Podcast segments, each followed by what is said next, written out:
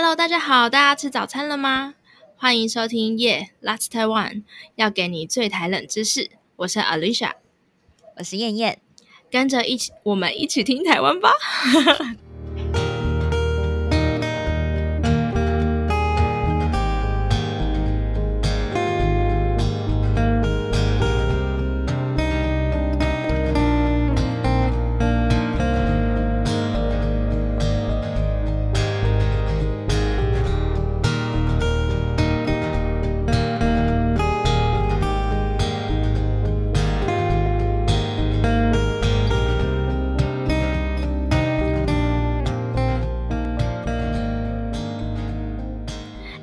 主题开始前啊，我要问你一个小问题：你有没有觉得什么样的台湾的庶民小点心是最可以代表台湾的呢？例如，呃，红豆饼那样子的类型。嗯，红豆饼我觉得很赞。嗯，但我自己很喜欢麻吉。麻吉好像蛮蛮蛮代蛮可以代表的。对，或是哦，我很喜欢软软 Q Q 的东西，或是北藤贵。哦，呃。或是哎，双胞胎好像没有台式甜甜圈，我也蛮喜欢的啊。双胞胎好像就可以叫是台式甜甜甜甜圈，对不对？很好，我不太确定，好像是不太一样。嗯，好像不太一样，一样啦，形状就不一样了。真的假的？我一直以为他们是一样的东西，哎，太不一样。因为我在哦，还有看到的好像是一样的，嗯嗯，是吗？哦，台南的好像不一样，是哦，好特别。对，哦，还有那个鸡蛋糕。给能哥啦，嘿，给能哥，嘿，大家都说就是要了解一个地方，就是要从庶民小吃说起。所以像刚刚就可以说出很多个台湾的庶民小吃。我觉得你刚刚说的真的都是大家从小到大，然后各地呃会吃的一些小点心。但是只有其中一项是有专属的歌谣的，但它其实也没有真的有一个旋律啦。但是小时候就是会跟同学之间就会有一些呃小游戏，比如说城门城门鸡蛋糕，然后三十六把刀之类的，就是鸡蛋糕。你刚刚说的给能勾，我们是讲给能勾啊，你们是给能勾勾掉，然后你是讲给对，你是讲给能勾，我们是没有。我想应该是我自己发音不标准，然后那就是你的问题。对，但是其实呃，从刚刚说的那歌词里面，其实没有很懂，就是想要表达的内容是什么。然后就有人去从歌词里面去寻找，说它最原始的歌词的来源是什么。然后就发现了，在中国有安徽人是这样唱的：“城门城门几丈高，三十六丈高，骑大马带把刀，走进城门绕一遭。”问你吃橘子吃香蕉？吃橘子吃香蕉 什么意思？好有趣，我不知道。我想要这件事，我要再查一下为什么要吃橘子或香蕉。好酷。然后还有另外一个地方也有类似的歌曲，是南京。南京是这样唱的：城门城门几丈高，三十六丈高，骑大马带把刀，城门底下走一遭。这个比较合理呀，对对，这个蛮合理的，这蛮合理。但是因为传着传着，就是台湾人的乡音，就会把这件事情越唱越歪，就会变成城门城门鸡蛋糕，三十六把刀，然后大家就会去衍生问题是为什么是三十六把刀，然后为什么 是骑白马，就是，而且你为什么走进城门还要滑一跤？然后反正它很有趣啦，不过后来是发现是因为乡音的关系，让台湾的小孩会把鸡蛋糕误以为是鸡蛋糕，然后大马会当做是白马，然后就一直这样以讹传讹，就一直到现在了。我我觉得这真的。我我那个小时候也是学那个城门城门鸡蛋糕，然后走进城门滑一脚。可是我那时候也都觉得很幽默哎，是不是？小时候根本不需要逻辑啊，对啊，小时候就很有画面。对，而且因为我们就是那个三十六把刀的画面，就然后鸡蛋糕的画面，然后那个滑一跤的画面，你怎么会有三十六把刀的画面呢？就是就是电视，就是你可以想象啊，就天空中有花，就是很多把刀，会有，对对对对对，没错。就是蛮有趣的，然后那个乡音的关系啊，我知道，因为我妈妈，嗯，她就是我妈的那个，她他们之前的学校就是老师是中国来的，然后她就说上课的老师的那个口音啊，她都听不懂，就是真的会常常上课听不懂，对，就是连他们自己都听不懂，嗯嗯，所以我可以理解那个乡音的关系。就是我后来就看完那个文献的时候，就想说，哦，好像蛮合理的，几丈高变成鸡蛋糕。对啊，哎，那你知道鸡蛋糕是在什么时候？台湾在什么时候开始的吗？哦，我觉得要真的被称之为是鸡蛋糕，听说好像是一九五零年代的时候，就曾经有一个杂货店的老板，他为了不要浪费破掉的鸡蛋，我不知道台台南是不是，就是北部啊，以前的杂货店会帮忙卖鸡蛋，就是不是现在还有哦？是吗？我们也这边也是，然后但是破掉的啊，老板就会收起来。不会卖出去。然后那时候的杂货店老板为了不要破坏，也不要浪费破掉的鸡蛋，就想出来可以做成这样小小的，不像蛋糕一样有一定比例的蛋。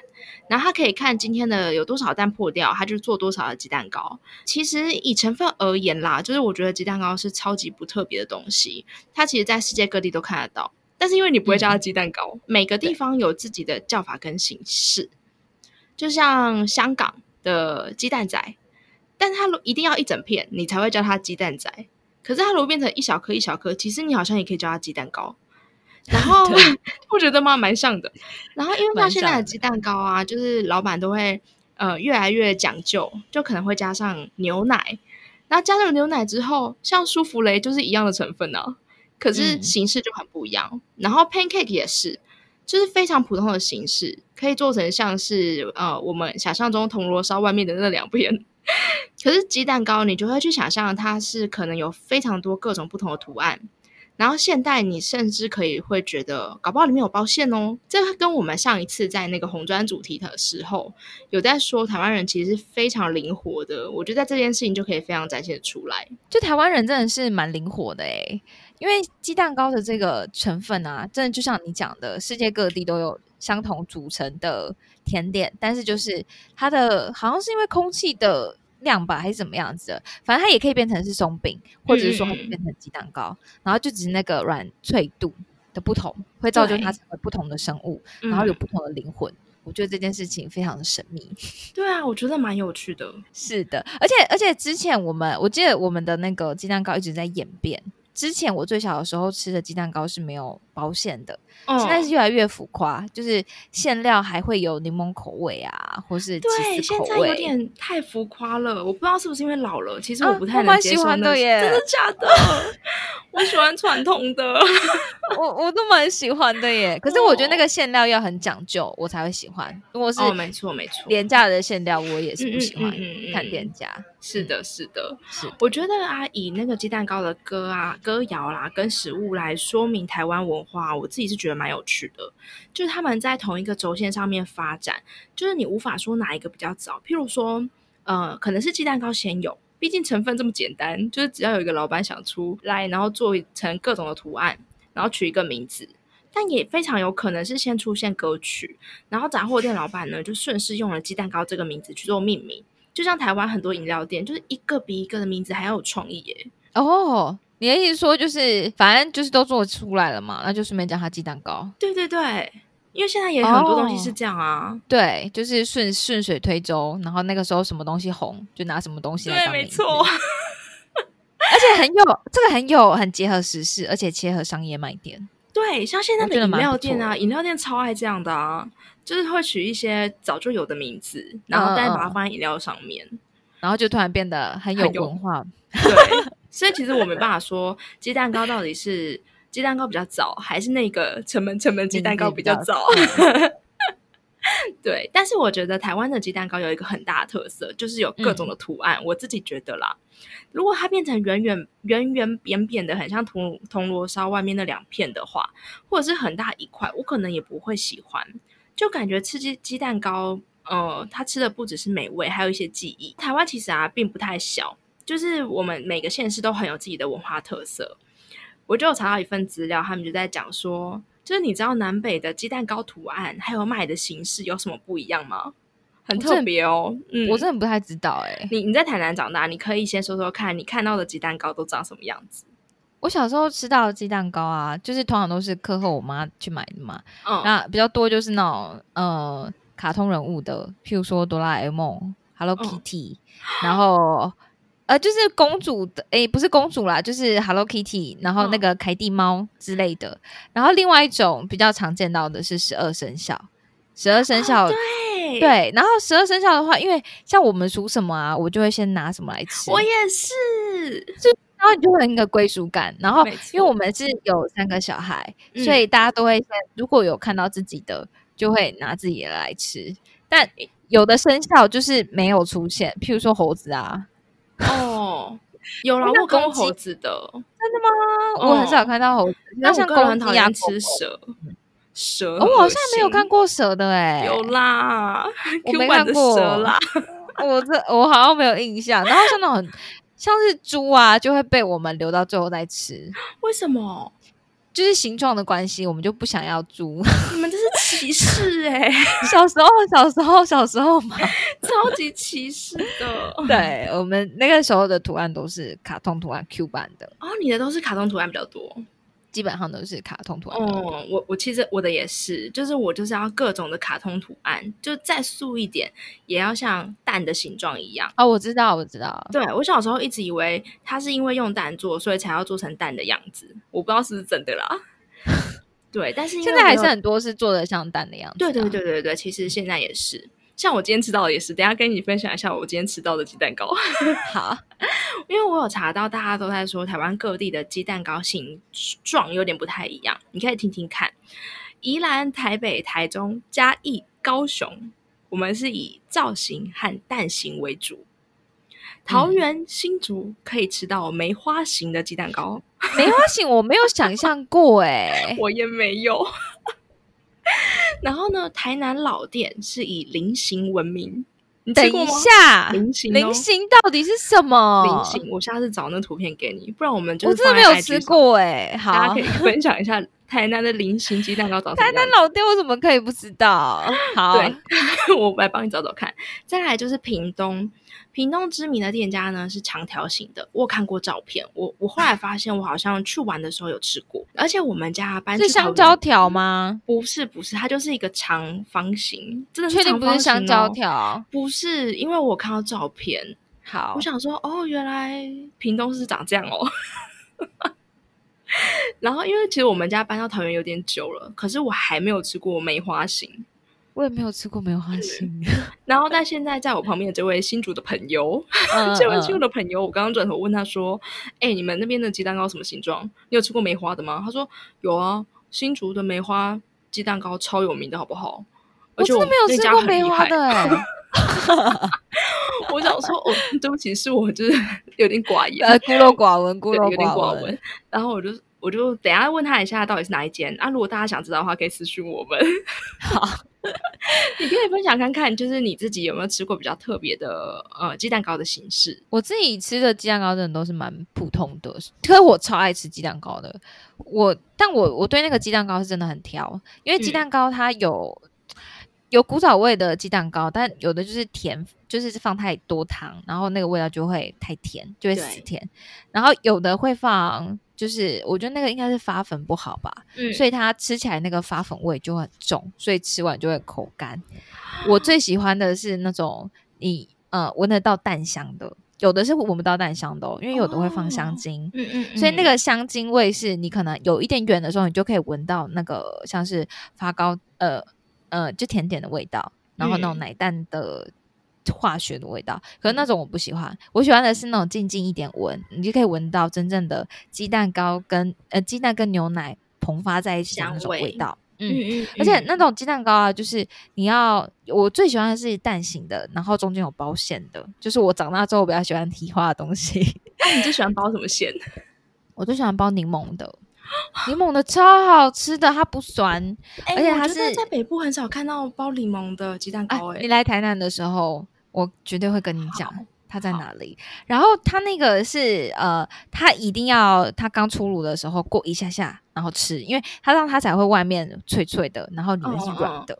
这个是我觉得最好吃的鸡蛋糕啊！你好夸张哦。有的鸡蛋糕就是太软，我就不行。对，这个真的是，像我自己也喜欢很脆皮的，但是要有厚度。就是你知道，对传统的真的很容易皮很软，然后中间空空的，这个我超不行的。我不行。我觉得台湾人对鸡蛋糕真的很要求。很执念。你知道我每次去买鸡蛋糕的时候，我都会在摊子前面待一下，就先看他出一炉看看，然后看一下他鸡蛋糕长什么样子。如果真的是合我的意，我才会买。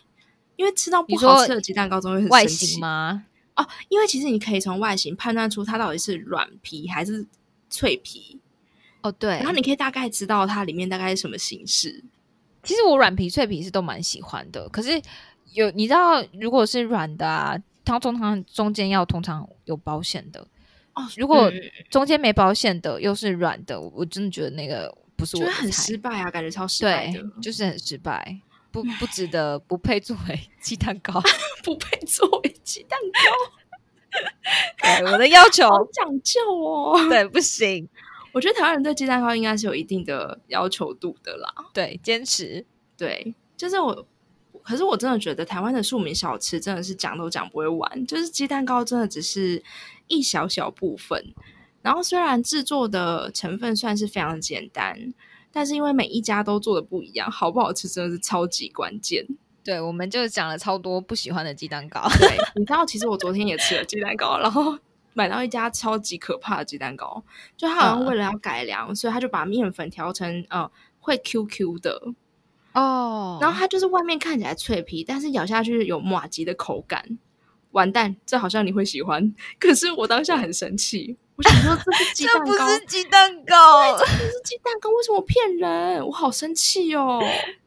啊 啊！可是我觉得鸡蛋糕啊，我自己对于鸡蛋糕，我其实是对于饮食很有就是很多包容力和尝试性的人哦。我知可是如果是鸡蛋糕啊，我真的是喜欢传统的味道，我不喜欢就是真的要香的。对，而且那个香是不能假的香。对，有的时候已经给你用鸡蛋了，你为什么还要用假的东西呢？可能就觉得这样子人家喜 欢。对哦，可能吧，嗯嗯，但我还是喜欢比较传统，就纯粹的味道，没错。但其实那个脆皮啊，是不是其实是从日本来的？啊那个脆皮是不是从日本来？不是啊，因为日本的鲷鱼烧也是软的。可是你看那个去夜市啊，不是都会有日式剪刀手鸡蛋糕吗？对对对，我就觉得那是假的。真的，他明明就是台湾自己改良，然后硬要加一个日式，好像会卖比较好一样。真的吗？但是他我一直觉得他是日本来的诶，没有，因为我在很少在日本吃到脆皮的东西啊。哦，是哦，可是因为它就是等于很软呢。哦，是哦，我我我知道鲷鱼烧皮很软啦，可是我因为它那个日式剪刀手鸡蛋糕那个就是去夜市必买的证明，所以我都会以为它是日本来的。因为他就写日式啊，他就写日本什么什么电视冠军，对对对对对对对对对。我来帮你查查看，我都要为他证明。对对对。可是我觉得他那一个鸡蛋糕啊，他之所以会得到我的信任，是因为他们有一个很讲究的做法。他们每次要就是拿给你之前，他们都会拿那个扇子在那边扇。对，才会让皮很脆。对，而且就算不知道有没有这个效果，但是他只要在那边扇，我都会觉得很讲究，可以。从小活在行销手法长大的孩子，就觉得嗯，他不急着把它卖给我，他要就是追求它的品质，我就会很信任他们。是那个匠师的概念。是的，是的，就是。好了，我们今天分享的属于台湾记忆的鸡蛋糕，也是我们自己对从小对蛋糕的记忆。嗯，我觉得台湾的美食就是说不完的。像现在就是此时此刻，我本人正在环岛，是环岛的第一天。然后我们今天也特别去吃了一家鸡蛋糕店，它二零一九年的时候已经开到美国去喽。我没有要夜配哦，我只是觉得很厉害。就是他一开始的时候，他就在审计新村旁边有一个小小的摊子。第一次去审计青春的时候，其实我没有很想去买它，因为它就是一个很小的摊子，但是把鸡蛋糕卖的很贵。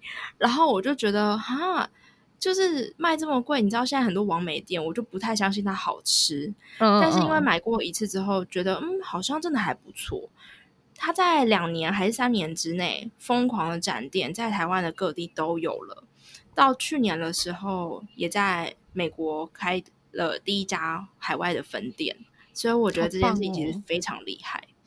希望可以把我们的台湾文化发扬到全世界。没错，让全世界不要只记得我们只有波霸奶茶。虽然说我也很骄傲，对啦，这件事蛮骄傲，但是可以偶尔可以有一下别的，不然很多人会一直学说波霸奶茶是他们的，不行。哎，我觉得我下一次要分享一个那个我自己发现大家对珍珠奶茶命名的那个方式，就可以马上判断你是台湾人还是中国人。哦，是哦，好好好，这个我有兴趣。好，那所以呢，如果你们就是大家听众们也有觉得有非常可以代表台湾的庶民小吃，也想听我们介绍它的文化意涵的话，欢迎到我们的 IG 留言给我们哦。希望我们之后也有机会介绍到你的台湾记忆。谢谢大家的收听。如果你们也对台湾的冷知识或者特别文化有很多想法，欢迎大家到 IG 留言给我们，跟我们分享你的看法。每次我们也会在节目的最后挑选一些听众留言来回复哦。拜拜，拜拜。